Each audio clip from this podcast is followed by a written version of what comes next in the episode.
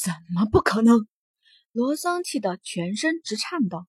若非是你让他们去找惊鸿，能有现在这样的状况吗？爹，怎么能怪我？要要怪就该怪那个惊鸿。罗云裳抬起头去，愤愤不平地说道。然而话还没说完，只听得啪一声响，又是一个耳光袭来。逆女，你是非得气死我不成吗？到现在你还不知道自己的过错？我本来就没有做。罗云裳的脸上早已多了几道指纹，脸上火辣辣的疼着。他想伸出手去揉一揉脸，可手却毫无知觉。他瘫倒在了原地，满目的恨意。恨呐！罗森终于缓缓的平静了下来。他坐在一旁，似是在想着对策。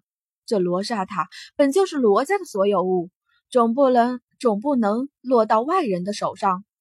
还有被罗刹塔收进去的罗志远与罗云一，他总得想个法子救他们出来。偏是这个时候，门外传来了一阵急促的脚步声：“家主，家主，何事？”罗僧头也不回，直接问道，语气中尽是冷意。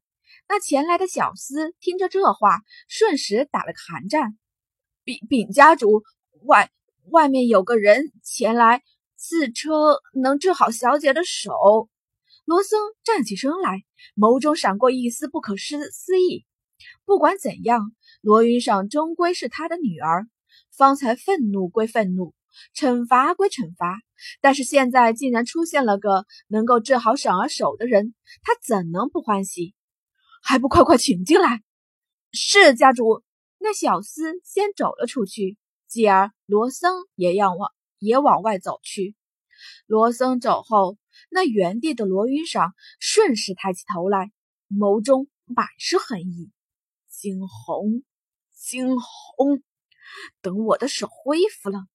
我一定要让你死无葬身之地！整个大厅内静悄悄的一片，所有的人都屏住了呼吸，看着随着管家走进来的那个黑袍人。来人满身的黑袍，头上戴着斗笠，望去根本看不见他的真实面目。谁都不敢上前轻易去打扰这人，只因方才管家说。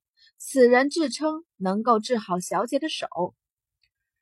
家主来了，有小厮在管家耳边轻声。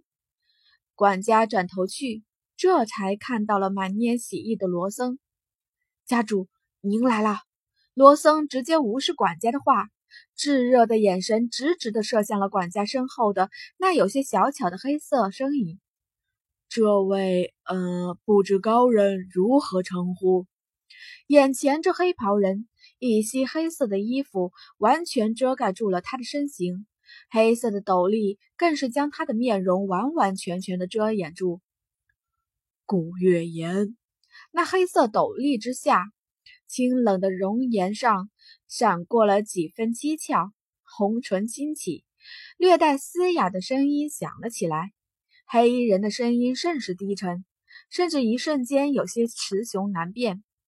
罗森在听到这声音后，微微怔愣了片刻，随即笑出了声来：“哈哈，原来是古前辈。”那黑衣人不置可否，只是斗笠下的眉头微微挑起：“哼，古前辈，这称呼倒是不错。”谁都不知道的是，那斗笠之下，赫然是一个妙龄女子，而这名女子正是惊鸿。